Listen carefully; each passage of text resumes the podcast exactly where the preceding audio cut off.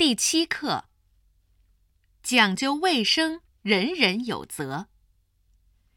人、大、夫这三个汉字是不是很像？看看他们的故事吧。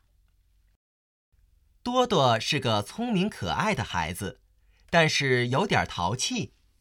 他经常把家里弄得又脏又乱。多多的爸爸工作很忙，没有时间打扫房间，所以一般都是多多的妈妈打扫。她特别辛苦。有一天，妈妈太累了，怎么办呢？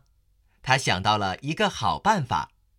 找来纸和笔，写了几个大字，贴在墙上：“讲究卫生，人人有责。”多多从学校回家，看到墙上的字，想了想，在纸上加了一笔：“讲究卫生，大人有责。”晚上，多多的爸爸回家后，一看就知道了，他哈哈一笑，又加上了一笔：“讲究卫生。”夫人有责。